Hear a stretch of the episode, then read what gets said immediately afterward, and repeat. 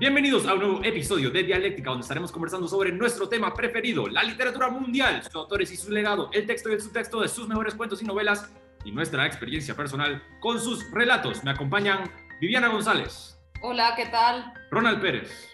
Hola chicos, ¿cómo están? Valeria Grant. Hola, hola. César Ojeda. Hola a todos. Y Sofía Villena Araya. Yo soy su anfitrión Arturo Dupont y en el episodio de hoy estaremos hablando sobre las tres mejores lecturas del año 2020 según cada quien aquí. Mejor tarde que nunca, ¿no? La única regla involucrada es que los libros que elegimos para el episodio de hoy son primeras lecturas y no relecturas. Pero antes, me gustaría aprovechar el momento para promocionar un taller en el que estoy trabajando. Si son aficionados de la lectura, pero les interesa aprender un poco más sobre la historia del cine, estaré impartiendo un taller virtual de junio a septiembre de 2021 titulado 12 caras de la comedia en el cine. He seleccionado, como se indica en el título, 12 películas de distintos géneros y subgéneros relacionados a la historia de la comedia. En el taller se proporcionarán las películas para que los talleristas las vean por su propia cuenta y cada sábado nos reunimos a discutirlas. Estaremos estudiando el cine de Charlie Chaplin, Jean Renoir, Robert Altman, Pedro Almodóvar y muchos más. Así que si tienen ganas de aprender un poco sobre las características y las diferencias entre los estilos que se han desarrollado a lo largo de la historia de la comedia, pues este taller les puede interesar. Más información al respecto será publicada en nuestra página de Facebook, aquí en la comunidad de YouTube y en mi página personal de Instagram, Turo Dupont. Si tienen alguna pregunta, no duden en contactarme a mí personalmente a través de cualquiera de estas vías o en el correo somosdialéctica.gmail.com. El taller, repito, comienza en junio y la vamos a pasar muy bien. Ahora sí, comencemos. Viviana, ¿cuál es su lectura número 3 del año 2020? Ok, hacer esta lista sí me ha resultado muy difícil, no sé si a los otros invitados también, porque he dejado de lado grandes novelas. He dejado, por ejemplo, y las tengo que mencionar, Hambre del premio Nobel Knut Hamsun, me, me, me parecido un libro fascinante. El Maestro y Margarita los he dejado, lo he dejado afuera, que es otro libro maravilloso de la historia de la literatura universal. Y he dejado también El extranjero de Albert Camus. Lo he dejado porque era una relectura y pues nos habías dicho que vengamos con libros que los habíamos descubierto. Aunque para mí no fue una relectura, fue descubrir otra vez y leerlo bien, esta vez sí, El extranjero. Bueno, el número tres viene a ser, y creo que los he elegido más por, porque son libros eh, bastante melancólicos, son libros que que tienen algo dulce, que inspiran algo, eh, quizás incluso en ese sentido son algo cursis. Va el, el número tres para mí, el varón rampante de Ítalo Calvino. Al varón rampante terminé haciéndole un poema que finalmente iba a salir publicado en el libro de poesía que va a salir mío este año, pero decidimos eliminarlo porque pues le cantaba a Cosimo Pio Vasco y no todo el mundo sabe quién es Cosimo Pio Vasco. Me gusta mucho porque es un libro melancólico, porque es un libro que te lleva a creer en la juventud, porque es un libro que te invita a soñar es un hombre que decide vivir entre los árboles, se enamora entre los árboles, ama entre los árboles y es fiel a su creencia y nunca vuelve a tierra, siempre se queda en los árboles, a nivel simbólico, a nivel literario, en todas, en, no sé, es maravilloso. Creo que funciona muy bien, creo que puede gustar a chicos, a grandes. Cosimo es un personaje entrañable, lo puedes querer, eh, te identificas con él. Me gusta también el personaje de Óptimo Máximo, que es el perro. Ese vínculo que se tiene con un animal es maravilloso. Eh, obviamente hay cosas autobiográficas mías que salen en este libro y por eso creo que me gusta muchísimo. Se enamora de Viola. Eh, creo que es un libro que vale la pena. Es, no sé si cursi, pero sí es como demasiado dulce, demasiada, demasiada fantasía y demasiada ficción, pero te la crees todo el tiempo. Mm, dice al final casi del libro, la juventud se pasa pronto sobre la tierra, así que imaginaos sobre los árboles, donde todo está destinado a caer, hojas, frutos, y así Cosimo se hacía viejo. Eh, como los grandes, como Don Quijote, Cosimo también tiene que morir y cuando muere, él incluso en la muerte decide no volver a tierra y sigue con su gran idea de estar en el cielo. Entonces dice, Así desapareció Cosimo y ni siquiera nos dio la, satisfacción de verlo volver a la tierra de muerte. En la tumba familiar hay una estela que lo recuerda con inscripción Cosimo Piovasco di Rondo vivió en los árboles, amó siempre la tierra, subió al cielo. No tengo nada más que decir. El varón rampante. Excelente, a mí también me encanta esa novela. Ronald, número 3. A ver, yo definitivamente probablemente no leo tanto como ustedes. Ustedes tienen un repertorio muchísimo más grande. Yo sé acaso puedo llegar como a los 24 libros por, por año y yo sé que ustedes leen como más de 50 o algo así. Entonces, eh, tal vez mi, mi embudo es más pequeño. Yo escogí para mi tercer lugar este, algo totalmente diferente a lo que escogió Viviana. Yo lo escogí por su rareza y surrealismo. Entonces, el autor es Kobo Abe es japonés, Premio Nacional de Literatura Japonesa. Kobo Abe nació en 1924, eso quiere decir que tenía 20 años cuando se está dando todo lo de la Segunda Guerra Mundial y toda esta cuestión, ¿verdad? Es inventor, fotógrafo, cineasta, escritor y lo que tiene en sus libros y que los hace tan, tan especiales es que parecen como si fuese un sueño o una pesadilla. Toda la lectura es en cierta parte muy inverosímil, o sea, cosas que, que, no puedes creer, que son, como se dice, surrealistas, este, y te lleva por todo un, un camino de cosas incomprensibles, de decisiones mal, mal tomadas que no tienen un raciocinio, como si estuviera soñando. Entonces, esta idea de sueño pesadilla, convertir un libro, una novela en sueño pesadilla, este, él lo maneja de una forma espectacular. Yo nunca había visto un autor que llegara a ese nivel en que te metiera a un libro como si estuviese soñando. Entonces, Cobo Ave para mí es un maestro ya él murió, murió en 1993, estuvo en algún momento en camino a ser premio Nobel de literatura, para los que no lo saben. A veces le llaman como el Franz Kafka japonés. Ya sabes, o sea, Kafka te levanta un día en la mañana convertido en un, en un, en un bicho, ¿verdad? En un insecto. y ese no es el problema, el problema es ir a trabajar. Algo, algo así es como ave. Lo recomiendo para todas esas personas que ya son bastante lectoras porque el abordaje es muy diferente, o sea, es, es, es, como un poquito cansadito, ¿verdad? Porque no entiendes mucho.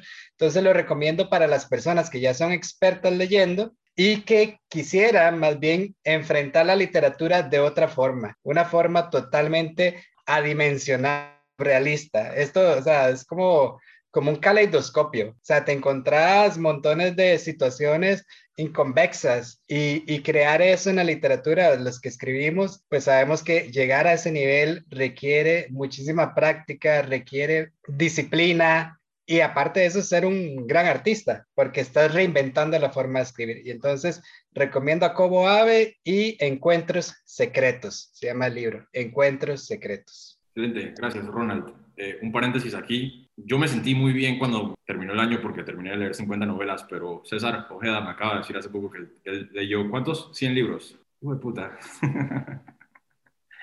Eso es, exacto, ya no me siento tan bien, pero bueno. Valeria, Valeria, número 3. Ok, eh, estoy absorbiendo la información de 100 libros en el año. wow. Em, mi, mi, mi, recomendación, no, no recomendación, mi libro número tres es la, bueno, Norse Mythology o mitología nórdica en el Gaiman. Y en, en, realidad, digamos, el autor es un autor con el que me he relacionado mucho desde hace mucho tiempo. Eh, sobre todo empecé con él y mi, mi, mi amor por él era más novela gráfica pero, pero tiene como una forma muy, muy pintoresca de hablar de, de, hablar de mitología, incluso todos los personajes y los libros que he leído tienen, de, de él tienen mucho que ver con, con esta idea de, de los dioses o de los, o de los eternos o de las presencias que guían las vidas humanas. Y mitología nórdica en realidad lo, lo, escogí porque o sea, lo disfruté mucho y lo que yo pensaba mientras leía el libro es como, este es totalmente un libro de cuentos que yo le podría leer a mis hijas o mis hijos. Entonces, como, como esa simpleza y la idea de, de historias, de cuentos pequeñitos que, que intenta que intentó el autor traducir de, de poemas súper antiguos de lo, de lo, que quedó. La idea tan distinta de, de, Loki o de Thor o de Odín me pareció, me pareció como muy divertido y, y, me gustó transitar por el libro, me gustó. Es un excelente libro. Yo lo leí hace dos años atrás y la verdad es que sí causó una gran impresión en mí. Y es lo que mencionas. Lo que más llama la atención es la diferencia, es decir, lo mucho que se aleja de nuestra concepción actual eh, de lo que es la mitología nórdica. Y Neil Gaiman tiene mi frase favorita en relación a escribir. Él dice que escribir prosa es redactar con errores. Y eso eh, eh, para, para, mí ha sido como la, mejor explicación de lo que es realmente la prosa, es redactar con errores. Y, sí, y los errores pueden ser buenos errores o pueden ser malos errores, pero es, es en esencia eso la mayor parte del tiempo. Eh, César, su número tres. A mí también me costó mucho trabajo poder decidirme por los tres mejores que, leí. Este año leí, eh, aparte de los 100 que mencionas, 12 novelas de Philip Roth que es buenísimo y me costó mucho elegir cuál era la mejor por, por todo lo que tiene, pero el, el, tercer lugar fue un libro que descubrí gracias a Dialéctica, del que hablaron ustedes. Normalmente suelo ser muy, ¿cómo decirlo?, cuidadoso con lo que leo, porque como dijo Viviana en un video anterior, no te va a alcanzar la vida para leer todo lo que quieres leer. Entonces, por la magnitud de, de este, de este libro, eh, mi tercer lugar fue 2666. En, en, en, diciembre del 2019 lo tenía en mis manos, pero al, saber que eran más de mil páginas decidí dejarlo, pero me convencí cuando vi el, el video con ustedes y la verdad es que es una maravilla. A diferencia de lo que ustedes piensan con Archimboldi, creo que mi parte favorita es la de los críticos. Morini y Norton me parecen dos personajes fantásticos y el hecho de que esté en tercer lugar y no en primero es es eso, que, que, en el 2020 descubrí a mi personaje favorito de toda la literatura y no estaba aquí. Así que por eso está en tercer lugar. Y vi un, un, documental de Bolaño que me gustaría, no sé si sus versiones de 2666 tienen esa frase, pero Bolaño había dicho que quería que su libro terminara con esta frase. Y esto es todo, amigos. Todo lo he hecho, todo lo he vivido. Si tuviera fuerzas me pondría a llorar. Se despide de ustedes Arturo Velano. Que creo que es una frase que tenía que venir impresa en este libro y, y, lastimosamente no viene. Pero sí, ese es mi tercer lugar de, del 2020. ¡Ey, qué bien! ¡Qué buena selección! A mí me gustaría poder elegir 2666, pero lo leí por segunda vez este año y no por primera, así que no, no Sí, fue mi primera vez y fue súper gratificante. Es una novela, me tardé, de hecho me tardé 22 días en acabarla. Yo tenía pensado leerla en, de junio a julio, pero es una novela que atrapa. De hecho, la, la, la parte que no me logró atrapar del todo fue la de Archimboldi. No sé por qué, pero... Relectura, relectura. Pensé que ibas a decir la de Oscar Fate, que tal vez es la menos nombrada también. Es que en ese caso, eh, Rosa Malfitano me parece también otro personaje enorme. Entonces, creo que esa parte es la que a Oscar Fate le da como ese punch al, al, al final de la novela. Sí, yo normalmente trato de no, no, no, seleccionar una por encima de otra, pero si me ponen una pistola en la cabeza, normalmente dijo la de Archimboldi. Es decir, en mi opinión personal, lo mejor que escribió Bolaño en toda su carrera lo escribió quizás semanas antes de morir. Es decir, fue lo último que escribió, eh, en mi opinión personal, pues. Pero puedo ver cómo la parte de los críticos supera a las demás, es decir, puedo ver cómo se puede argumentar a favor de, de las cinco. Sí. Qué bien, excelente selección. Gracias, César. Sofi, su número tres. Yo definitivamente no ando ni por las 24 novelas. Yo trabajo en arte, teoría. Creo que cuando voy a la literatura es, por lo menos en, en, el año pasado, realmente era como una forma de lidiar con todas estas ideas sobre la humanidad, la sociedad, pero desde una cuestión más literaria, no sé si más llevadera, pero, pero un lenguaje más poético, desde lo imaginativo. Entonces creo que mis, mis recomendaciones van por ahí. Eh, que también un poco fue por la novela que leímos nosotros juntos. Eh, entonces, en tercer lugar, quería recomendar C de Tom McCarthy. Eh, es un escritor inglés. La novela del 2010. Ha sido criticada por ser un poco snob que creo que tiene eso como el peligro de, de esas novelas también que son un poco intelectuales, el tipo también escribe teoría, entonces también me interesa como alguien, más como es de la teoría también, por qué recurre a la literatura. Eh, la novela es un poco modernista, realmente tiene que ver un poco con un cruce como de le lenguaje, la relación con la tecnología y cómo eso, digamos, tiene que ver con nuestra construcción como subjetiva. Tiene detalles interesantes, digamos, por ejemplo, me acuerdo que el personaje principal no podía ver en perspectiva y cómo esa de ver en perspectiva le da un trabajo en el ejército y entonces tiene que ver con diferentes formas de percepción, con diferentes tecnologías en el momento, empieza en 1900 por ahí, entonces ahí va, por ahí va mi recomendación número 3. Tom McCarthy no es el mismo que, ah, estoy confundiendo con Cormac McCarthy, es otro, no, es, eh, no, no, no, hay relación, ¿no? voy a hacer la averiguación sobre esta sed. A mí me encanta la literatura snob de, todos modos, así que que viva la literatura de snobs, la novela enciclopédica. Eso es lo mejor. Eh, Arturo, su número 3, por supuesto. Me gustaría comenzar también, al igual que Viviana, eh, me gustaría solamente mencionar mi mención honorífica. Fue El amor en los tiempos del cólera. Fue muy difícil elegir estas tres, es decir, y mi número 4 era El amor en los tiempos del cólera y bueno, fue un excelente año de lectura, es decir, puedo contar con la mano las lecturas que no disfruté. Eh, de los 50 libros que leí, la verdad es que por lo menos 45 las considero como excelentes obras. Pero bueno, eh, tuve que elegir tres y estas son las seleccionadas. Pues me gustaría primero hacer un poco de trampa también. En el, eh, en el 2020 descubrí a Thomas Pynchon. Descubrí a Thomas Pynchon en enero. Esta fue la primera novela que leí en el año 2020. Fue A Límite Bleeding Edge de Thomas Pynchon. Es considerada como una novela normal de Pinchon, es decir, que es como la más accesible del autor, además de vicio propio. La disfruté demasiado, me encantó. Después entré a leer sobre las opiniones sobre la novela y los pinchonianos decían como esa es una basura, no se compara con el resto de su literatura, pero para mí fue ya de por sí sensacional. Así que me adentré inmediatamente a Contraluz, que era considerada ya como una obra, su obra completa, su obra magna, una de sus obras mayores. Y Contraluz se volvió casi inmediatamente una de mis novelas preferidas, particularmente porque, bueno, número uno, a mí me gusta dividir mi propia personalidad en personalidad tipo A y personalidad tipo B. Es decir, que tengo, por un lado, una personalidad muy snob, es decir, me gusta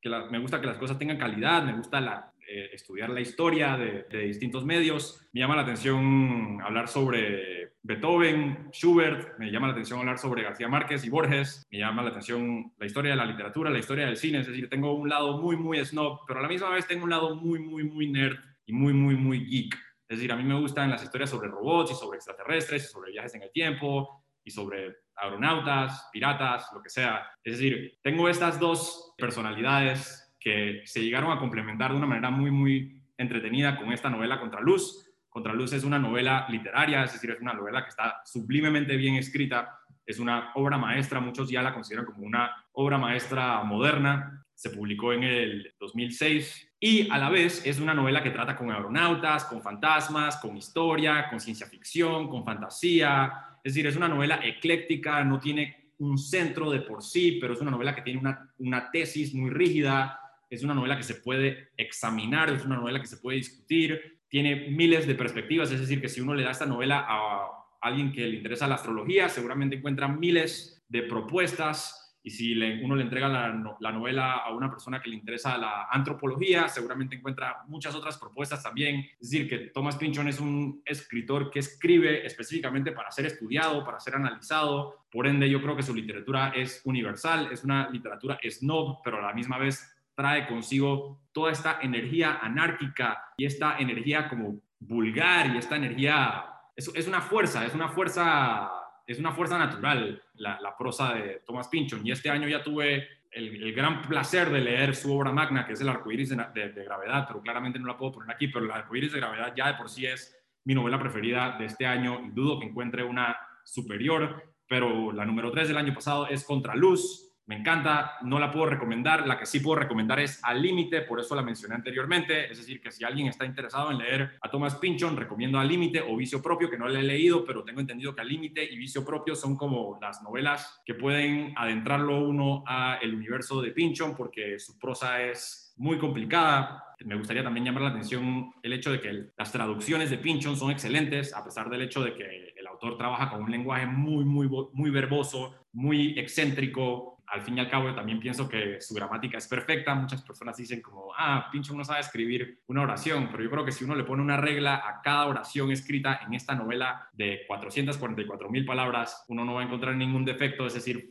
filológicamente hablando es perfecta y es sumamente entretenida, tiene excelentes personajes, los personajes de Pinchon son excesivamente amorales y son excesivamente malos, pero se nota que en el fondo él está tratando de hacer una crítica hacia el mundo en el que crecieron, es decir, que son corrompibles, son, terminan siendo dañados por su entorno. Siempre está haciendo como una crítica o neoliberal o una crítica social, una crítica hacia la guerra. Tengo una vaga sensación de que la tesis de sus tres obras que he leído por ahora es el pacifismo o lo que o aboga por el pacifismo, es decir, que las tres tienen una constante crítica hacia el negocio de la guerra o el neoliberalismo. Mucha gente tiene una perspectiva de que Thomas Pynchon es una persona, bueno, es hermético, claro, es un, es un autor anónimo, es una persona que no se, deja, no se deja ver, nadie ha visto una foto de él en los últimos 60 años. La gente piensa que es como un drogadicto que vive en una cloaca, yo tengo una impresión totalmente distinta de Pinchon. Me parece que él no representa ni uno de sus personajes. Tengo la impresión de que Pinchon es el tipo de persona que vive una vida moderadamente tranquila eh, y que en el fondo es un, un, humanista, porque a pesar de que sus novelas están repletas de pesimismo, al fin y al cabo acaban siempre con una pequeña muestra de humanismo, optimismo y siempre en la forma de un refugio. Así que sí, mi número 3, Contra Luz, Against the Day, de Thomas Pinchon, y no la recomiendo. ¿Qué tal, dialécticos? Si están disfrutando del episodio, por favor, darle un like. Viviana, su número dos. Ok, me he dado cuenta de que las tres que he seleccionado son tres que han aparecido en dialéctica, así que creo que hacemos buenas recomendaciones. La número dos es uno de los libros más bonitos que he leído en la vida, es Sostiene Pereira de Antonio Tabucchi.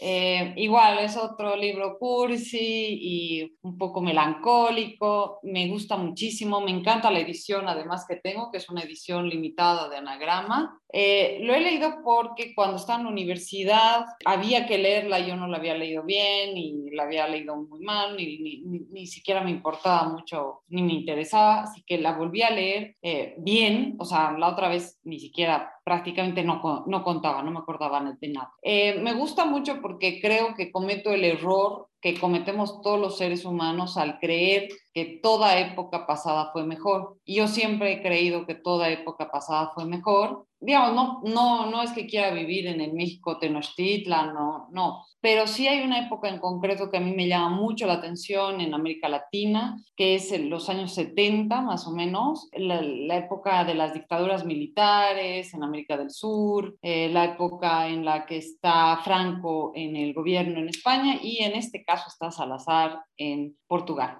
Pues sí, esta obra habla de pleno régimen salazarista y hay un personaje que me gusta mucho, además de Pereira, que es Monteiro Rossi, porque creo que encarna esa juventud utópica de los años 70 que luchaba por sus ideales, que querían un mundo diferente, que tenían algo del hipismo y demás. Yo siempre había querido vivir en esa época, creo que me hubiera gustado mucho haber estado en los 70 y estar en España y luego en Bolivia y Argentina y demás. Entonces, me, me gusta mucho Monteiro Rossi porque encarna todo lo que, lo que significa haber luchado contra las dictaduras militares, toda esa idea de utopía. Me gusta mucho ese personaje, me gusta Marta, me gusta esa juventud llena de, ilusiones, llena de pensar que iba a venir un mundo mejor. Y Pereira es un personaje entrañable, al que siempre recuerdo cuando como un omelette, no puedo olvidarme de él cada vez que como un omelette, la mostaza que él consumía, la limonada, todas esas cosas que hacen para mí un personaje entrañable, ¿no? El,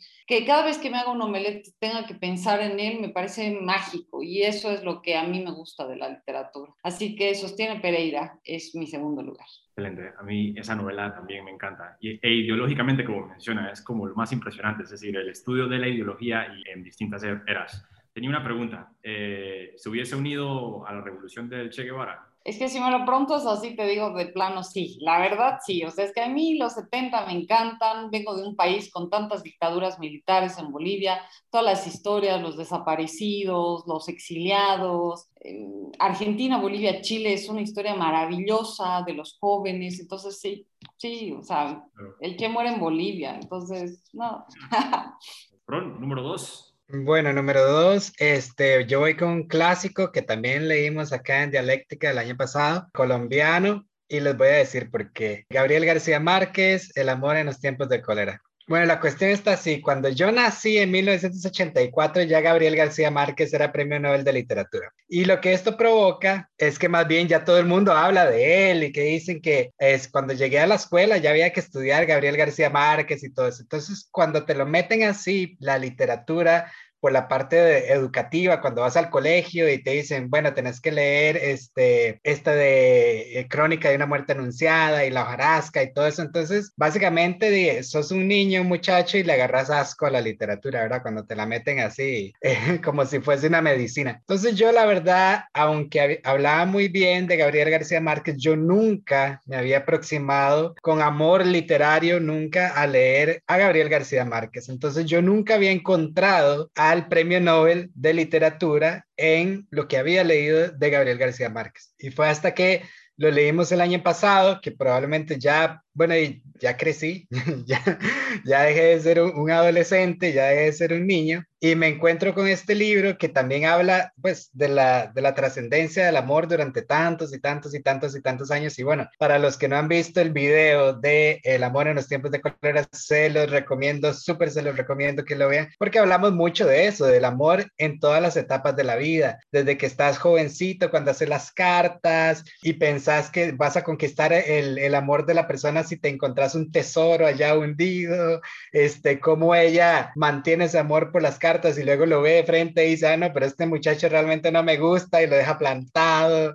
Y luego este empieza a salir con un montón de mujeres y la otra más bien se casa. Y bueno, todo esto para llegar a un amor de personas de más de 80 años, este, la construcción literaria, pero la idea de, del amor durante tantos años me encanta, me, me encantó, me dejó plasmado, aparte de todo el vocabulario, este, hablamos que no, no, utiliza tanto el recurso del realismo mágico como sería lo más característico de, de Gabriel García Márquez en eh, Cien años de soledad, pero más bien creo que eso hasta me gusta más porque se sale de lo clásico de Gabriel García Márquez. Entonces, mi segundo lugar, me voy a lo clásico por ese reencuentro literario que tuve con una personalidad latinoamericana que realmente es un muy buen escritor y que yo no lo había visto así hasta que leí este Amor en tiempos de cólera. Que lo del tiempos de cólera sale sobrando, ¿verdad? Como, como dicen, era nada más como para ubicar temporalmente en dónde se trataba la historia, pero esa gente de cólera no, no pasó nada. Sí, interesante. Bueno, se llama, eh, yo creo que la cólera también es utilizada en el título para relacionar el amor con la cólera. O sea, se, se, hace muchas, se hacen muchas referencias a lo largo de la novela. Eh, el protagonista se enferma y piensan que tiene la cólera y no, es que está enamorado. Como los efectos. Está como, como en el nombre de la rosa, cuando se enferma Atzo, no sé si recuerdan a Atzo Melk en el nombre de la rosa, y viene todo un libro de la enfermedad del amor. Y dice, ah, no, y te salen granos, y le eran las espinillas que le estaban saliendo cuando se enamoraba. Súper bueno. Sí, excelente, excelente selección. Valeria, su número dos. el número dos es El Lobo Estepario. Estaba viendo que también hubo, hubo episodio en, en dialéctica. Me gustó muchísimo. Creo que en general tengo una buena relación con Hess. Siddhartha fue uno de mis libros, bueno, también, pero mucho más viejo, no es, no es 2020. Y ya con el Estepario el año pasado dije, voy a aprender alemán porque yo quiero, yo quiero leer esto en alemán. Me imagino que, que bueno, alguno de ustedes lo, lo, lo ha leído y puede entender, pero, pero creo que hay una relación muy personal con el libro y con las experiencias del autor. Eso es, eh, y, y como, como esa fantasía y esas y esas luchas internas y las y creo que las metáforas en general son cosas como que le cambian la perspectiva a uno y uno eh, eventualmente se enfrenta con un problema o discute algo con alguien y puede decir así como en el estepario como esta esta situación entonces me gustó muchísimo me gustó que fuera también como como un libro cortito como que uno se sienta y, y se lo lee y lo termina y tiene tanto entonces pero sí lo estepario sí lo personal también me encanta esa novela y también Siddhartha una de mis preferidas también. Excelente selección eh, César, número dos. El número dos es de Philip Roth. Me costó mucho elegir el mejor libro de él. Creo que de los 12 que, que, pude leer, el único que no me convenció del todo fue La Orgía de Praga. Me pareció un poco... Siento que Philip Roth es tan buen narrador que si no es un libro de 300 o 400 páginas, no explota todo lo que tiene que, que dar. Creo que de narradores norteamericanos está entre en mi top 3 con McCullers, Carson McCullers y no sé si decir Pinchon o Faulkner, que ambos me parecen excepcionales. Y La Mancha Humana es mi segundo lugar. Estaba entre La Mancha Humana y Pastoral Americana, pero creo que lo que hace en, en La Mancha Humana con sus personajes los lleva a un punto culminante, a un punto de, no sé, caótico que creo que pocos escritores pueden hacer. Eh, cada escena, cuando sientes que ya conoces a, esos personajes, por ejemplo, a Silk Coleman, a la empleada con la, que, con la que él está, cuando sientes que ya los conoces, llega un punto donde los explota lo psicológico a otro nivel. Entonces ya no son los personajes que tú tenías hasta ese punto de la novela, son personajes más grandes, más complejos. Creo que Roth sí hace eso que, que, decían que tiene que hacer un, un, buen escritor, que es emular la vida misma. Entonces sí se siente como una novela de algo tan complejo como la vida misma. Quiero mencionar que Delphine Brooks es mi, uno de mis personajes favoritos, no es el primer, mi personaje favorito, pero Delphine Brooks es asombrosa. Hay, hay una escena que me encanta donde está en la biblioteca y ella empieza a imaginar eh, ese amor idílico de, que vea a un chico leyendo un libro que, que ella le fascina, pero que es un libro que pocas personas leerían. Sería como si alguno de nosotros ve a alguien leer, de, no sé, 2666 o Pinchon y crees que ahí está, pero al final se, se topa con que él ya está con alguien más. Y, también me gusta que menciona mucho sobre directores de cine, que yo que no sé mucho de cine he visto en, igual en dialéctica y son como esos grandes directores que hacen grandes películas como Kurosawa, como Godard, etc. Entonces, por eso, si no han leído a Roth, en serio deben leerlo, es maravilloso. Sí, usted me recomendó a Roth el año pasado y, y leí las dos, leí a, a Pastoral Americana y La Mancha Humana, las dos me encantaron. No sé cuál pondría, no, no, sé, no sé si pondría una por encima de la otra. Las dos las encuentro increíblemente estimulantes y, me pareció interesante el, ejercicio este de leer una después de otra. Eh, pienso que sí, porque como menciona, el, el, la forma en la que está estructurada una novela de Philip Roth, o por lo menos estas dos que he leído, me parece excepcional, que parece literalmente un caracol. Emula la memoria, es decir, que la memoria no va en secuencia cronológica, va en desorden. Y a pesar de la atemporalidad de la prosa de, Philip Roth, se entiende perfectamente bien y logra conllevar lo que mencionó usted anteriormente, la psicología de un personaje. Es decir, Philip Roth se obsesiona con una persona o con un personaje, él realmente desarrolla a este personaje en todas sus manifestaciones posibles y lo hizo excepcionalmente bien en ambos casos, en Pastoral Americana y en La Mancha Humana. Ahora, otra cosa que me gustaría mencionar es que Roth no se, no se queda con un solo tema. Hablaba con un profesor que estoy cansado de escuchar, de leer a otro autor mexicano ambientando sus novelas durante la Revolución, a un autor español ambientando sus novelas durante la Guerra Civil. Y eso me encanta de Roth, que no hace eso. Si uno lee sus novelas cronológicamente, se da cuenta de que sí, empieza con la Segunda Guerra Mundial, pero también con la Guerra de Vietnam, la guerra en Corea. Avanza hasta llegar, por ejemplo, al conflicto de las Torres Gemelas, y eso me parece asombroso que jamás se estanque en un solo tema o en algo que ya le funciona, llevarlo siempre eh, eh, en novela. Eso me parece genial. Excelente, excelente selección. Sofi, número dos. Pero mi número dos, yo estaba negociando porque el dos y el uno es de la misma autora, entonces pensando si lo cambiaba, porque también tenía este, la insoportable levedad de ser, que no podemos, no puedo discutir con ustedes, pero, pero un poco me relacioné con lo que decía Valeria, de que realmente ha sido una novela que me ayuda mucho a pensar, o sea, como que en distintas situaciones de interacción y tratando de hacer sentido con otros y cómo me comunico, realmente sigue retornando. Pero bueno, esa no era mi recomendación.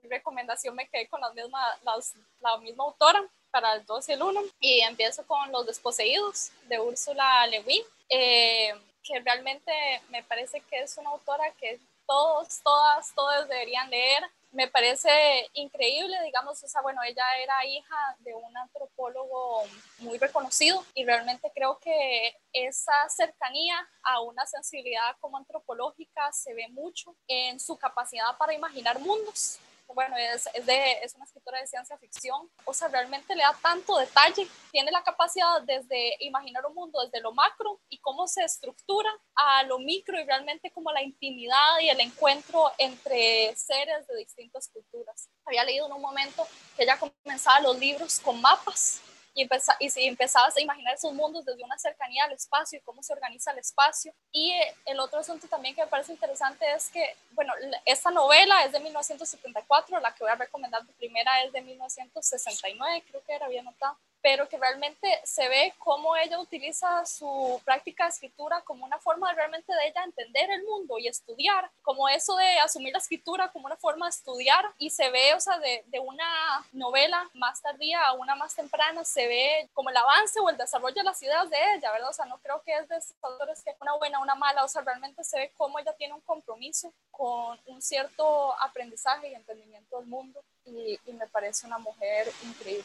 Excelente, excelente. Eh, solamente he leído cuentos de Cale Wing, me falta leer novelas, pero la tengo a los desposeídos, la tengo ya en la lista y la mano izquierda de la oscuridad también. Ursula K. Le es, claro, parte de la trinidad de la ciencia ficción entre Asimov, Le Guin, imagino que Frank Herbert, aunque yo creo que Le Guin y Asimov están por encima de Frank Herbert, quizás H.G. Eh, Wells, pero sí, Le Guin está rankeada como una de las mejores. Número dos está Espero que no sea controversial, pero es controversial en general. Tengo mucho que decir al respecto, voy a tratar de mantenerlo breve. Mi número dos es Lolita, de Vladimir Nabokov. ¿Por qué es controversial? Bueno, es controversial porque trata con un pederasta, un enfermo mental. Mi opinión al respecto es que lo controversial de la novela realmente deriva de los comentarios de Nabokov al respecto. Es decir, que si Nabokov se hubiese quedado callado, no hubiese abierto la boca, nadie pensaría que Lolita es controversial. Pues porque Lolita lo que retrata es una historia en primera persona sobre un depravado sexual, sobre una persona enferma. Es decir, en ningún momento Humbert Humbert parece un modelo, en ningún momento es un héroe, en ningún momento parece ni siquiera normal. Es decir, se retrata durante la, mayoría, la gran parte de la novela la mente desquiciada de un psicópata y la novela es probablemente la mejor representación de lo que yo he visto o de lo que normalmente denominan como el oscuro vientre norteamericano que se ve en el, cine de los hermanos Cohen o en el cine de David Lynch. Philip Roth también examina este oscuro vientre norteamericano, es decir, que lo que se oculta atrás de los suburbios, lo que se oculta atrás de la imagen perfecta que proyecta el excepcionalismo norteamericano. Me parece que de todas las novelas que, que he leído que examinan esto, que son muchas en realidad, la mejor es Lolita. Lolita ya de por sí, como dije anteriormente, trata con un ser totalmente depravado, pero está impresionantemente bien escrita, es decir, es casi una novela de terror, a la misma vez tiene muchos elementos satíricos, es una novela de un extranjero que examina la vida americana, la vida norteamericana, desde un, desde un punto de vista totalmente perturbador. El problema realmente deriva, es decir, o la controversia realmente deriva del hecho de que una vez que la novela fue publicada recibió controversia inmediatamente. Y Vladimir Nabokov, se puso a hablar de que la novela debería de ser amoral, de que nadie debería de estar leyendo novelas para buscar ningún tipo de mensaje, es decir, que su, trabajo es esencialmente ser inmoral y la defendió de esta manera. Y quizás en, durante la era del posmodernismo eso sonaba muy eh, agradable, pero hoy en día obviamente no, esos comentarios no envejecieron muy bien. Así que sí, me parece que el, verdadero problema con Lolita es eh, el comentario que le añade Nabokov encima. Por el otro lado, no, Lolita es una novela que yo recomendaría fácilmente porque es demasiado, está demasiado bien escrita, es demasiado perturbadora, es graciosa a la vez, es demasiado trágica y contiene realmente los elementos esenciales de lo que es la tragedia moderna. Eh, Vladimir Nabokov es conocido como uno de los padres del postmodernismo y se puede encontrar su auge en Lolita, es decir, que Lolita contiene el lenguaje arquetípico que se encuentra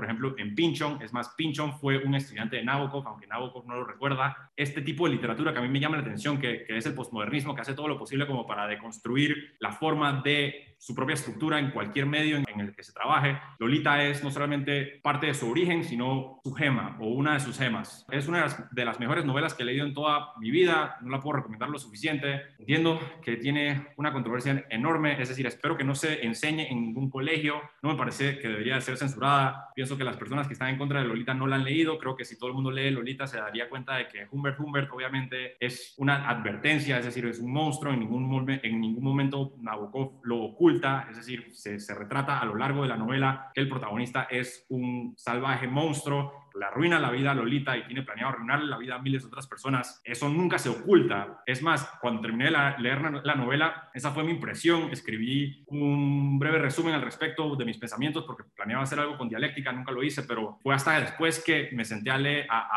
las entrevistas de Nabokov y a verlas en YouTube que me percaté de que Nabokov en realidad metió la pata en la boca, se puso a decir estupideces y por supuesto esos comentarios son los que no han evolucionado con tiempos pero ya de por sí no me parece que Lolita es una novela inmoral. Trata con la inmoralidad, trata con un tema oscuro, pero es un tema relevante hasta el día de hoy, pues. Y sí, todavía la veo como una grave advertencia. ¿Alguien tiene comentarios al respecto? Eh, yo, yo estoy leyendo los cuentos de Nabokov y creo que pasa lo que, lo que con Roth, que es de esas personas que escriben sin tapujos y creo que la literatura debería hacer eso. Pasa como con García Márquez, que escribe sobre el incesto, sobre igual eh, casarse o tener sexo con menores de edad pero al, final de cuentas es la literatura y siento que Nabokov eh, respeta eso igual que Roth, que escribe sin tapujos y lo mismo lleva a sus personajes hasta las últimas consecuencias por la literatura, arte por arte, que creo que es lo que merece la pena y por lo que merece la pena leerlo. No he leído Lolita, pero sus cuentos me transmiten eso y creo que debería respetarse y hasta valorarse que un escritor haga eso. Yo tengo, mi opinión está justo en el medio. Es decir, yo, yo, yo, entiendo ambas perspectivas. Es decir, entiendo arte por arte, que fue como la, el modus operandi del posmodernismo y, y, del modernismo, y hoy en día, sea lo que sea lo que, en lo que vivimos hoy, hay cierto, eh, ciertos estándares morales que vale la pena que sean considerados por el efecto que hemos visto que tiene la cultura y el arte en la sociedad en sí. Es decir, entiendo ambas proposiciones. A la misma vez, yo no, por ejemplo, después de leer a Roth, yo me percaté de que yo no estoy de acuerdo con su política. Es decir, a mí me parece que Roth escribe sobre la pesadilla conservadora. Esa es, mi, esa es mi propia perspectiva, que Roth escribe como que cuidado con los liberales, cuidado con el pensamiento liberal. Es decir, eh, pero aún así encuentro que Roth es un genio y que Roth tiene estas dos increíbles obras, que son obras maestras, en mi opinión, que son La Mancha Humana y Pastoral Americana, aunque no esté de acuerdo con ellas. Eh, es decir, no tengo que estar siempre de acuerdo con lo que leo para, para, para admirarlo, pero sí pienso que todo tiene una ideología y por, y por ende pienso que vale la pena considerarlo hoy en día como, una, como algo de importancia, es decir, que algo, eh, y, y, pienso que no debería ser mutuamente exclusivo, es decir, que uno puede escribir una gran obra que esté muy bien escrita y que no tenga connotaciones negativas hacia la moralidad, pero por el otro lado no pienso que deberíamos de censurar el pasado, que ya existe y que ya está ahí y que, por ejemplo, la, literatura postmoderna, pues, y modernista también, eh, según tengo entendido también, porque no, no conozco mucho el modernismo, pero ese tipo de literatura es de por sí, es decir, sus valores no caben con los nuestros, no encajan con los nuestros y, y, por, eso, y por ende nosotros tenemos la mala costumbre de tratar de censurarlo. Eso me parece que es innecesario, eh, especialmente considerando el hecho de que hay, existe el arte por el arte y, muchas cosas increíbles se han hecho considerando ese modus operandi, pero me, encuentro en el medio en esa proposición. ¿Alguien tiene algo que, más que decir al respecto sobre eso? No, yo, yo creo que este, Lolita describe un hecho que pasó, que pasa y pasará en la sociedad y uno no puede censurar, o sea, censurar a, a, un escritor porque escribe una parte de la realidad de nuestra sociedad es, o sea, meter como, como cuando uno barre y meter la basura debajo de la alfombra. Más bien, este tipo de libros, y como te digo, deberían escribirse, se tienen que escribir, porque uno no puede pasar ciego toda la vida y estos hechos se tienen que... Ahora, esto es ficción, pero es una ficción muy real, obviamente esto pasa, y no es que uno lo apoye, al contrario, o sea, las cosas se develan para tratarlas, no ocultándolas, ocultándolas nada, no se va a arreglar nada. Estoy totalmente en contra de la censura en cualquier formato, entonces creo que, que siempre, siempre es, no sé, el tiro por la culata. Entonces, eh, si uno está en contra de algo, si quiere oponerse a algo, entonces lo que puede hacer es no prestarle atención, pero censurar o discutir, o me parece, me parece un... Y, quiero leer Lolita demasiado, totalmente. Creo que que creo que lo acabo de subir en la lista de, dependientes al próximo mes. Yo, yo, creo que la censura siempre ha sido un trampolín para los libros, siempre. Todo libro censurado termina siendo un boom de ventas. O sea, le pasó a la, a la, a la criada, el cuento de la criada, este, bueno, a, a, Arturo y a mí, que, que tenemos a, a, Carla Pravisani aquí de Costa Rica, le censuraron el libro en, en Nicaragua y todo el mundo dijo, ¿y por qué lo censuraron? Y vamos a comprarlo y vamos a leerlo. Entonces, eso más bien como que produce un morbo que la gente lo quiere leer. A mí que me censuren mis libros, por favor. Sí, es como es, garantizar un clásico, de cierta manera. Un clásico. Demasiado, demasiado. ah, lo, lo, censuraron en Praga. Eso significa que en Praga, dentro de un par de años, esa novela será un, un maldito clásico. Y yo pienso que existe el efecto Streisand, eso nunca funciona. Yo también estoy totalmente en contra de la censura, así que me parece que me, me, molesta el hecho de que el, mi lado, yo me considero liberal o pertenezco al liberalismo tradicional, me, me entristece que el liberalismo haya, eh, esté acogiendo estrategias del el fascismo o de, lo, o de la derecha extrema, que es la censura. Eso solía ser una herramienta derechista. Eh, el liberalismo siempre estuvo a favor de, de, la libertad de expresión. Ahora las cosas han cambiado. Me rompe el corazón un poco, eh, pero aún así entiendo eh, de dónde proviene la ira o de dónde proviene el sentimiento. Es una cuestión muy compleja.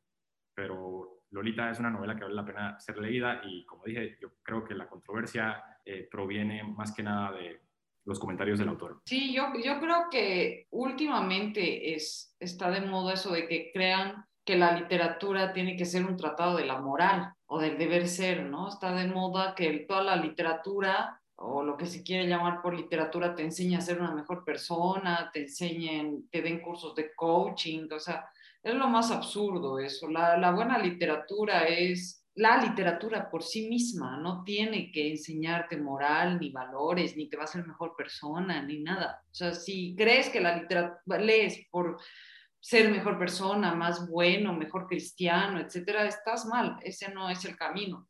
Y creo que ese es el éxito, por eso, de estas novelas de coaching, de cómo ser mejor, de cómo alcanzar el éxito, que no son, que son cualquier cosa, son basura directamente, lo, lo digo así, yo creo que son basura eh, basura comercial hecha libro, nada más, o sea, con forma de libro. Eh, y la gente cree que cuando yo les comento algún libro me dicen, ¿y qué te enseña? Y, no, no me tiene que enseñar nada, o sea, igual puedes ser un hijo de puta y eres un gran lector, no tiene nada que ver. A la vez, yo me encuentro en una posición un poco, eh, soy un poco hipócrita al respecto, pues, porque si alguien me menciona la música de Michael Jackson, yo lo juzgo inmediatamente. Como, ¿cómo, se, ¿Cómo se te ocurre hacer eso? Cierto, es verdad. Yo también con Michael Jackson cuando se murió y todos sufrían, yo decía, pero a ver, vamos a ver. ¿Por qué? Eh, o sea, sí ha sido un grande el pop, pero es un enfermo. Entonces sí, somos, somos hipócritas, es verdad. La sociedad y todos y yo también somos unos hipócritas. Cuando entré a una panadería en San José hace como dos meses atrás, te pusieron una canción de Michael Jackson y yo lo consideré como un acto político. Yo estaba diciendo como estos hijos de puta pusieron para que yo haciendo fila aquí, soy un cliente y tengo que escuchar la música, la música de Michael Jackson, están abogando por su inocencia. Casito me quejo. Se, se, sintió atacado. Se sentía atacado, Casito me quejo. Casito, casito, pongo una, una, queja formal. Pero bueno, por eso digo que es como un, es una cuestión de, es decir, todo el mundo tiene también sus propias opiniones al respecto. Pues como Viviana y yo tenemos un problema con Michael Jackson, pero seguramente tenemos menos problemas con otros artistas falibles a lo largo de la, la historia de la literatura. Pues, Esto de Michael Jackson ya venía de otro video porque los veo muy conectados o lo acaban de descubrir. Lo acabamos de descubrir. Qué bien que, que, que compartamos esta opinión. Podemos hacer un episodio de dialéctica sobre la política de poner a Michael Jackson eh, en, un, en, un, sitio público. Sofía, ¿usted tiene comentarios al respecto? Creo que son discusiones eternas que hay que mantenerlas vivas. Yo no, pues evito hablar de toda manifestación artística, cultural, como debería de. Creo que también como a mí no me gusta, creo que la literatura bien se presta también para el coaching. No me gusta, no va conmigo, pero es y se presta y me parece interesante pensar por qué se presta para y cuál es el efecto de leer todas estas cuestiones de coaching a través de un lenguaje literario. Sí, y también, no, ¿qué dice eso de mí? Como esa versión, ¿no? Yo a veces disfruto, creo que esto una vez la tuvimos la discusión cuando hablábamos de, de unos cuentos que trajo Ron, y, y, creo que salió como el tema, por ejemplo, de Paulo Coelho y esta literatura que se vende en el más por menos, y cuando la leíamos y cuando no, y creo que, que si realmente para llegar a alguna conclusión debería, yo pensaría como mantengamos esto vivo, esto, ¿verdad? O sea, porque realmente es muy rico y creo que nos dice más a cada uno de, de nosotros mismos y, y, aquello, y nuestra propia moral y nuestros propios juicios, eh, más allá de cualquier conclusión de, de, lo que el arte es o no. Es cierto, la, la discusión definitivamente vale la pena, es, vale la pena mantener la vida de, de todos modos, es decir, qué, qué debería de ser o, y qué es y a dónde va también y por qué algo se consume. Aún así, yo seguiré juzgando a los lectores, no necesariamente de Coelho, pero a los lectores de El Poder de la Hora, cosas así. Juzgados. ¿Qué tal, dialécticos? Si están disfrutando del episodio, por favor, darle un like. Seguimos. Viviana, ¿cuál fue su lectura preferida del año 2020? Bueno, esta ha sido más fácil, era inevitable que sea este el primer lugar. Ha coincidido justo cuando comenzó el encierro por pandemia, así que como que me daba igual un poco la pandemia porque estaba disfrutando mucho de este libro. Lo que pasa es para los que nos están viendo es que se va a repetir porque ya lo han mencionado, lo ha mencionado César y es 2666. Creo que es una obra maestra. No, no, no puedo decir más. Es una obra maestra. Roberto Bolaño es definitivamente un genio. Conoce a la perfección México. Eh, es muy mexicano y a la vez es muy chileno. Es, o sea, es un extranjero en México haciendo una crítica muy, muy inteligente a lo que es la sociedad mexicana, la conoce muy bien. Me gusta caminar las calles de la Ciudad de México pensando en, en él, en, en, sobre todo en los detectives salvajes, hay muchas calles cerca de mi casa y siempre que las paso, las paso pensando en él. Tiene este, eh, este libro empieza con un epígrafe de un gran escritor, poeta maldito francés, Charles Baudelaire, que dice un oasis de horror en medio de un desierto de aburrimiento. Y también quiero decir que con, eh, lo había pensado, había pensado comenzar mi poemario que sale este año publicado con un poeta boliviano, pero al final eh, me fui por este escritor chileno con un epígrafe que va en mi libro que dice, solo la fiebre y la poesía provocan visiones, solo el amor y la memoria, no estos caminos ni estas llanuras, no estos laberintos. Yo creo que cada uno lo va a leer de manera distinta, César lo ha dicho, eh, Ronald, Arturo lo leen de, manera distinta y yo lo leo desde pues mi feminidad, eh, no feminismo, sino desde mi feminidad. Yo me, me quedo con aparte de los crímenes, me quedo eh, también con cómo ve él a México. Eh, por ejemplo, aquí le dice a Guadalupe, le gustaría acompañarme, le gustaría venir conmigo y hacerle una entrevista. La verdad es que yo me sentiría más tranquila si un hombre me acompañara. Lo que es contradictorio con mis ideas, pues yo soy feminista. ¿Tiene usted algo en contra de las feministas? Es difícil ser feminista en México. Creo que sigue siendo difícil ser, feminista en México. Es un libro muy profético en ese sentido. Dice, la ginefobia, que es el miedo a la mujer y que lo padecen naturalmente solo los hombres, extendidísimo en México, aunque disfrazado con los ropajes más diversos hay una crítica al machismo que existe en México, que existe todavía después ya de la muerte de, Bolaño, y también al racismo tan fuerte en, en, el país que me cobija, pero que al que yo también critico como extranjera, porque muchas veces a los mexicanos no les gusta que critiquemos, y creo que es rico criticar el país también, que puedes amarlo y que yo pues reconozco mucho el valor que tienen las culturas mesoamericanas, me gusta la comida mexicana, tengo amigos mexicanos, mi hijo es mexicano, pero también reconozco que es un país profundamente machista y es un país profundamente racista. Dice, para mi familia, sépalo usted, los mexicanos de verdad éramos muy pocos, 300 familias en todo el país, 1.500 o 2.000 personas. El resto eran indios rencorosos, o blancos resentidos o violentos venidos de no, sabe, de no se sabe dónde para llevar a México a la rueda. Creo que es un libro profético, creo que sigue actual y que va a seguir y es uno de los libros que va a escribir la historia universal de la literatura. Quiero comentar algo que me encanta de Bolaño en 2666 es la cantidad de... Tiene una parte cultural enorme es la primera vez que encuentro un libro donde el autor me, mencione, por ejemplo, a, Doris Lessing, que me parece una autora fantástica y que creo que, no sé, no, es, no, no creo que sea tan conocida. Esa parte de, de Bolaño me, me, encanta. Y lo que menciona Viviana eh, con la parte de los crímenes es una realidad en México. O sea, es un retrato fiel de, esa cultura machista que por lo menos en este país sigue existiendo. Es como si Bolaño hubiera trasladado cualquier conversación de bares a este libro y eso es algo sumamente triste y con lo que deberíamos luchar incansablemente. La única manera de mejorar un país es comenzando con una crítica. Hay muchas naciones que tienen un problema con eso y por ende esos países nunca mejoran. No, yo estaba esperando que alguien dijera que la mejor parte de 2666 era los crímenes, porque definitivamente es la mejor parte de 2666. Bueno, 2666, según la crítica, es la mejor novela latinoamericana escrita en los últimos 25 años. Así que el que no la ha leído, póngase a leerla ya. Ya, para ayer es tarde. Tienen que leerla ya. No, no hay como, no la puedo recomendar lo suficiente, lo suficiente. es increíble, increíble. Yo, yo quiero añadir una cosa eh, que creo que es importante decir. Em, me identifico también mucho como el año porque pues es un chileno en México, yo soy una boliviana en México. Y mi hijo, que anda a veces perdido, confunde a, a Cortázar, que no sé si es argentino, chileno, bueno, la cosa es que cualquiera que sea extranjero y sudamericano me dice, ah, se parece a ti, o sea, Cortázar igual que tú, que eres de otro país. Y este, y siempre que hay algún regalo que me tenga que hacer, seguramente es que hablo mucho de Bolaño, eh, dibuja 2666 de Bolaño. Entonces, creo que es algo que ya yo, donde voy, tengo que mencionar esta obra. Es, es maravillosa. Sí, en el taller que compartí con Ronald y con, y con Sofía, a mí me, me, pusieron una regla donde no podía hablar sobre Roberto Bolaño y la rompía siempre, porque claro, con esto me recuerda a Bolaño, eso también se me recuerda a Bolaño. Yo que sigo en el taller, este, sigo con el espíritu de Bolaño, ahí.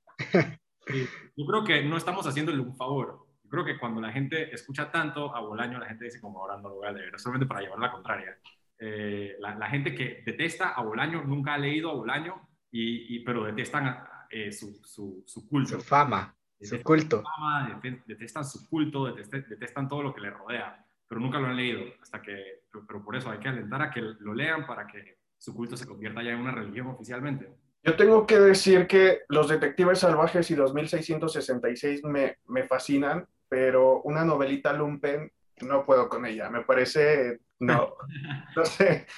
La he leído una sola vez, puede que, la, que le dé otra oportunidad, pero la primera vez me pareció, y creo que, creo que después de leer Los Detectives Salvajes puse demasiado alto el, el bolaño de los Detectives Salvajes con una novelita lumpen. No sé, es mi percepción, pero... Bueno, Sí, César, no la vuelvas a leer, o sea, tienes otras cosas que leer, como que los Detectives Salvajes y 2666 son sus grandes obras. Estrella Distante y demás son muy buenas, pero estas dos son sus grandes obras. Como poeta también es bueno, pero no es excelente poeta. Entonces, yo te recomendaría, tú que lees tantísimo, que ya pases de la novelita y te vayas a otras cosas. Tomar ese consejo, porque no, me parece una novela menor. Ningún escritor puede escribirlo todo bien. Sea, nadie, ¿cómo te digo? Todo, todo todos los grandes escritores tienen su mejor novela y las otras que no son tan buenas. Pero me parece que, por ejemplo, con Cortázar, todo lo que he leído de él me ha encantado. Obviamente Rayuela es algo muy superior, pero por ejemplo, cuentos como Carta a una señorita en París, me parece fascinante ese cuento. Eh, no sé, Final del Juego, todo lo que yo he leído de Cortázar me parece enorme, que es eh, la parte que, en la que difiero con Bolaño, que una novelita lumpen no, Bolaño tiene muchas cosas que no son, eh, que no son muy buenas, que no son ni siquiera, que no llegan a ser eh, ni siquiera mediocres. Eh, no, la, la, novelita Lumpen yo la pongo por encima de mediocre, pero es cierto lo que dice Viviana, que en realidad entre sus 20 libros, sus obras maestras son 5. Es decir, que estamos hablando de 2666, Detectives Salvajes, que son las largas, es decir, que Bolaño dominó la novela larga mucho mejor de lo que dominó la novela corta. Si hubiese vivido más, seguramente hubiese escrito más novelas largas y eso hubiese salido muy, muy, pero muy bien. Entre las novelas cortas eh, está Amuleto, Estrella Distante y la literatura nazi en América. Esas son las cinco que yo consideraría como las verdaderas novelas de Bolaño y las escribió todas ya cuando había desarrollado su lenguaje. Es decir, que Bolaño por un, por un buen rato estuvo desarrollando su propio estilo, estuvo desarrollando su voz, como mencionó Sophie anteriormente, es decir, es un, es un escritor que fue descubriéndose a sí mismo mientras que fue publicando y no fue hasta el puro final de su carrera, de su carrera y de su vida literaria que realmente encontró el nicho o encontró el estilo particular que lo define hoy en día como, el gran escritor que es, que fue. Y eh, tampoco es buen cuentista, eso creo. Tampoco es un gran cuentista. No, tampoco pienso que sus cuentos son, son... Es decir, yo soy parcial porque la verdad es que Llamadas Telefónicas, su libro de cuentos, es, es uno de mis libros de cuentos preferidos eh, pero sé que soy parcial, es decir, sé que objetivamente hablando eh, no es una obra maestra comparable con, con, algo como de Julio Cortázar, pues, o los cuentos de Borges. De Borges, sí, sí, sí. Eh, no, no, sé si les pasa que yo siempre he tenido la sensación de que 2666 podría haber sido más larga. Me queda la sensación de qué pasó con Norton y Morini, qué pasó con Rosa y, y Oscar, con con Guadalupe Tinajero, si no me equivoco, es su apellido. esa literatura archimboldiana si nos la habría podido dar Bolaño, si hubiera vivido más, si él hubiera hecho esas obras que, que decía que había hecho Archimboldi. Esa idea me, me, intriga muchísimo. ¿Qué habría pasado? Yo siento que, que 2666 tuvo que ser más grande. Sí. Pero no sé, quizá es pedir demasiado y caería en, en, en una magnitud excesiva. Vamos a hablar de esto en el episodio de 2666, pero yo pensé lo mismo cuando leí Archimboldi la segunda vez, pensé lo mismo. Yo pensé, Roberto Bolaños está muriendo e ideó la vida ficticia de un escritor ficticio y escribió un resumen de todas sus obras, esencialmente porque él sabía que se estaba muriendo. Ah, como, estas son todas mis ideas. Aquí están todas mis ideas, una atrás de otra, para que queden ya escritas, por lo menos en la forma de un resumen. Es decir, que Archimboldi produjo las obras que nunca pudo eh, escribir en vida. Y sí, yo creo que el, el, elemento inconcluso es, está en el ADN de Bolaño. Yo creo que el efecto que tiene eso de acortar las historias por la mitad crea lo que acaba de mencionar usted también y lo que, siente mucha gente cuando termina de escribir, cuando la termina de leer, que es ellos se imaginan su propia conclusión, todo el mundo termina concluyendo la, las historias eh, de 2666 por su propia cuenta, qué pasó con Fate, qué pasó con los críticos, qué pasó con Archimboldi, se fue a México, eh, ese, eh, ese elemento yo creo que es clave en, en el éxito de 2666, es decir, que crea, eh, para recurrir al cliché que siempre se menciona cuando se menciona a Bolaño, crea nuevos caminos en la mente del lector para que se desarrolle su obra por, por su propia cuenta en la, en la, cabeza de cada quien. Pero bueno, nos estamos desviando porque obviamente... Sí, demasiado. Vamos a hablar de, de Bolaño en un episodio completo. Ronald, número dos. Perdón. No, número uno ya. Número uno, número uno. Bueno, este, para la número uno, la verdad, no me costó tanto, ¿no? No me costó tanto.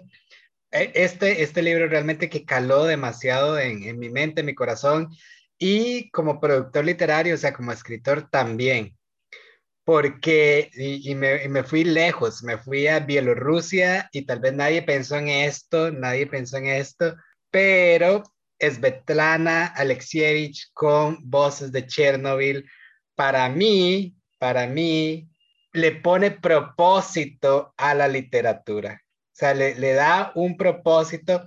Es una novela, está en el género novela, en el subgénero de no, no ficción, pero, a ver, todo lo que hemos hablado hoy tiene que ver mucho con, con, ficción, ¿verdad? Con, con gente creando mundos, etcétera, etcétera, y posiciones filosóficas. Pero Svetlana se hace aparte ella tiene un carisma, ¿verdad? Ella tiene su talento que es escribir, pero ella se hace aparte y pone este talento en las manos de las personas más necesitadas, en las, en las manos de las personas que tienen estas historias, pero tal vez por su, por su bagaje este, educativo, por donde estuvieron, por la pobreza que enfrentan, ellos nunca van a tener la posibilidad de que su historia, que su vida salga a relucir, porque tiene que salir a relucir y estamos hablando de una crítica al sistema soviético, de buscar las fuentes de energía, que se, cómo se trató el, proceso de, de, de, encubrir todo lo que era el bueno, toda esta, la, la, destrucción atómica, este, las, las secuelas que quedaron en tantas personas que no murieron en el instante, pero que desarrollaron cánceres, malformaciones, los niños y los hijos de esas personas todas las personas estériles, el campo, los animales, el agua, la vegetación, todo. Entonces, mi number one, mi número uno es para Svetlana con Voces de Chernobyl, porque en serio que ella utiliza la literatura y utiliza este don que ella tiene y este, este habilidad que ha desarrollado y que obviamente ella es este premio Nobel de literatura, está ahí como entre las mejores y ella retira su ego y le da ese servicio, esa habilidad, se la pone a disposición a esta gente. Y este libro salió en 1997, si no me equivoco, y ha tenido edición tras edición tras edición en este, más investigación. Le hicieron una serie, no la he visto, este, porque no, no veo muchas series, este, pero el libro lo súper recomiendo a cualquier persona. Es un libro que yo realmente recomendaría a cualquier persona porque el tema es inter interesantísimo, es un tema que no se puede olvidar, que los gobiernos quieren que lo olvidemos este, o que lo suavicemos, pero realmente este, yo la escogí por eso, porque porque no, porque esta herramienta que ella utiliza para dar voz a todas estas personas que sufrieron algo tan intenso como fue el desastre de Chernobyl, para mí es la función de la literatura o una de las funciones de la literatura más grandes y más nobles que, que puede existir. Entonces, por eso la seleccioné como número uno. Es un libro que nunca voy a olvidar. La verdad es que es un libro que nunca, nunca voy a olvidar. Excelente selección, Ronald. En lo personal, yo no hablé muy bien de, del episodio, de, la novela en el episodio, pero la verdad es que se ha quedado conmigo, ha tenido ese poder. Eh, Valeria, su número uno.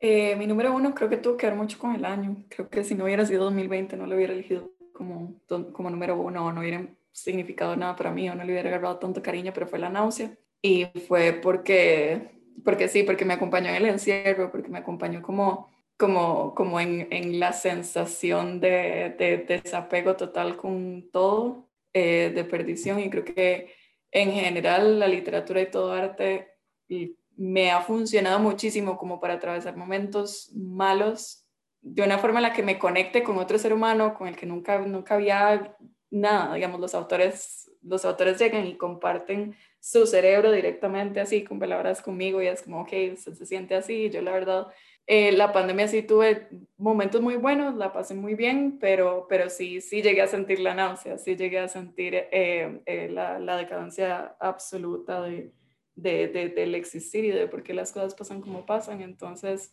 puede ser que, que sí, que tal vez como, como novela en sí, tal vez no la ranquearía tan alto, pero como era mi novela del 2020, mi favorita del 2020, de la forma en la que me acompañó, totalmente no se la recomendaría a cualquiera tampoco. Mi mejor amiga tiene el trato de estar intentando leerla y no, no, no, no la tranza, no la digiere, pero, pero sí, y no sé, tomé muchos apuntes, tomé muchos espacios que yo decía como, sí, este, esta sección de esta página significa algo y va a significar algo cuando la revisite.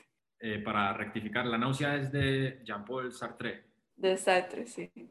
¿Incluye elementos de su filosofía o es eh, ficción por mera ficción? Es decir, se, se ejemplifica. No, no, no, es, es, bastante filosófico, claro. En realidad, yo diría que es como el, el, primer y el más, bueno, no sé si el más importante, pero es el primer libro filosófico de Sartre y es totalmente el existencialismo extremo.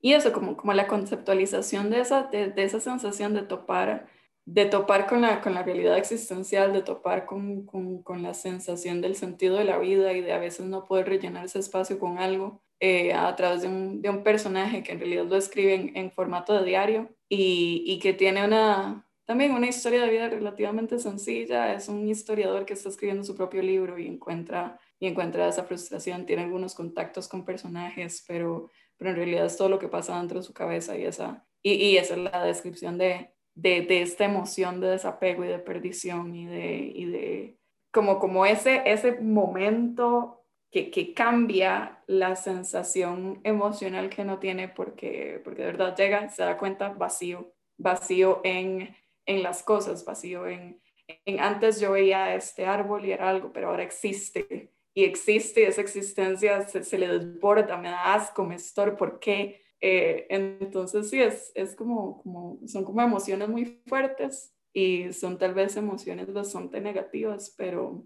pero es muy interesante la forma en la que, la, la que lo representa. Y, y sí, acompañar al personaje es, es, bonito. De nuevo, creo que tal vez en, en otra época no, no, no, hubiera sido tan importante para mí, pero, pero yo creo que llegó en el momento, en el momento correcto. Y, y sí, me, me, me supo acompañar. Yo leí La náusea en enero de este año y sí, definitivamente es un libro maravilloso, es puramente existencialista y como dice Valeria, desde las primeras páginas yo me planteé la pregunta de qué se necesitaba para estar tan hastiado de todo, para encontrar esa ruptura del, existen del existencialismo personal de cualquier persona. O sea, ¿en qué momento pierdes el propósito o lo consigues y ya no hay más que hacer? Porque, como dice, es un historiador que, que se encuentra con la náusea y todo deja de significar lo que significaba antes. Es, igual yo quedé fascinado con ese libro que leí este año. No he leído Sartre. Ahí tengo Being and Nothingness, pero no es ficción. Ahí lo tengo que leer. Comenzaré con la náusea, que suena más interesante que Being, and, que ser el ser y la nada en español, creo. César, su número uno. Lo, lo elegí porque aquí está mi personaje favorito de toda la literatura. De hecho, lo elegí porque cada personaje de este libro me parece fascinante. Primero, parecen personajes enormes, como, no sé, ya que leyeron Rayuela, me parecen como del tipo de Oliveira, que cuando empieza la novela es un gran personaje y a medida, a medida que avanza el personaje se viene a menos hasta ser el tipo que se quiere lanzar por la ventana. Pero lo que me parece asombroso de hacer esto con sus personajes es que realmente están asqueados de ellos, de su vida, de la sociedad a la que pertenecen, y se encuentran con el chico nuevo que no pertenece a su, a su sociedad, a su estatus, pero que les plantea algo, algo diferente. Es eh, el secreto de, de Donatart. Tengo que reconocer que iba en la página 800 y me regresé a la, 600, a la página 600 porque realmente necesitaba más de, más de ello. Era, me resultó tan fascinante eso, lo que hace con, con, con los personajes. Y Henry es mi personaje favorito de toda la literatura porque es un personaje frío, calculador, eh, pero sumamente sensato y está obsesionado con... Él vive atrapado en el siglo V antes de, de Cristo está enamorado de la, de la cultura griega y me, me, me, sentí identificado con eso, que es una novela un poquito snob, como lo mencionaban, menciona muchísimo el arte a los griegos, a, a Homero, y a mí también me fascina esa parte, entonces creo que fue lo que al final me hizo ponerle en primer lugar, bajar 2666 hasta el tercero, que seguramente, eh, no sé, este, mi libro favorito hasta, hasta ahora. Excelente. Sofi, ¿Cuál fue su lectura preferida del año 2020? ¿Cómo es el lado, la mano izquierda de la oscuridad? Creo que o sea, realmente me parece también como muy relevante para este momento. Yo y mi propia como subjetividad, ella repiensa un mundo completamente, o sea, es un increíble nivel de detalle, desde un cuestionamiento del género y desde una sociedad este, que es digamos, neutral en su género y cómo eso afecta absolutamente todos los ámbitos de cómo esa sociedad se construye. Entonces creo que es muy potente eh, en ese sentido. Creo que algo que me parece interesante es que es una ciencia ficción quizá un poco diferente a cuestiones que creo que son muy populares hoy de ciencia ficción, no sé, como Black Mirror, por ejemplo, que creo que es una ciencia ficción como muy esperanzadora eh, ella, desde que tiene como esta inteligencia, este nivel de imaginación para desarrollar sociedades que a la vez nos habla mucho de sistemas políticos, ideológicos, este, aquí en la Tierra, tiene como un cierto desapego, o sea, logra ver los, los pros, los cons, o sea, realmente es como muy crítica y siempre siento que llega, más bien, la esperanza la encuentra en la intimidad entre sus personajes. Entonces creo que eso me parece interesante. Y en el caso de este libro creo que es, es como esos dos personajes que no se entienden, pero en su no entenderse van desarrollando esa intimidad con un, igual con este nivel como de descripción, ella usa muchos adjetivos, etcétera, que, que, me parece muy increíble que también creo que habla mucho de un momento que estamos viviendo, de ese desentendimiento, de cómo nos relacionamos con una otredad o con otras culturas, eh, otros contextos, etcétera. Entonces creo que es particularmente relevante. Excelente. La mano izquierda de la oscuridad, también la tengo que leer. Voy a leer esta primero, antes, que, antes de los desposeídos, porque ya tenía los desposeídos ahí en la lista, pero esa suena, esa suena excepcional y si es su número uno, entonces debe ser por algo. Lo voy a revisar. Ok, llegamos a la mía. Número uno, Arturo. Bueno, voy a tratar de mantenerlo corto porque en este canal ya he hecho dos videos sobre esta novela. Mi novela preferida o mi lectura preferida del año 2020 fue Crimen y Castigo de Fyodor Dostoyevsky. En Dialéctica publiqué ya un video donde hablé un poco sobre mi opinión y después tuve otro episodio con eh, Mary del canal Penny Line donde conversamos sobre la novela. Es obviamente una de las mejores novelas que he en toda mi vida. Es una, no sé si la pongo por encima de 2666, que sigue siendo mi preferida, pero fue definitivamente una de las mejores que he en toda mi vida. Incluso puedo decir que no es mi preferida de Dostoyevsky, pero Los Hermanos Karamazov la leí por segunda vez el año pasado. Aún así, esta sigue siendo una de las mejores novelas que he en toda mi vida. Es un drama psicológico. Hoy terminé de leer eh, Historia de la Filosofía Occidental de Bertrand Russell y en, esta, en este libro de no ficción aparece Dostoyevsky y la influencia que tuvo Dostoyevsky en la filosofía occidental, es decir, que Dostoyevsky, que no escribió no ficción, es decir, que se pasó toda su vida escribiendo ficción o es reconocido por su ficción, es reconocido también por su filosofía, por sus aportes a la psicología, y se nota, es decir, sus personajes son demasiado complejos, demasiado reales, demasiado vivos.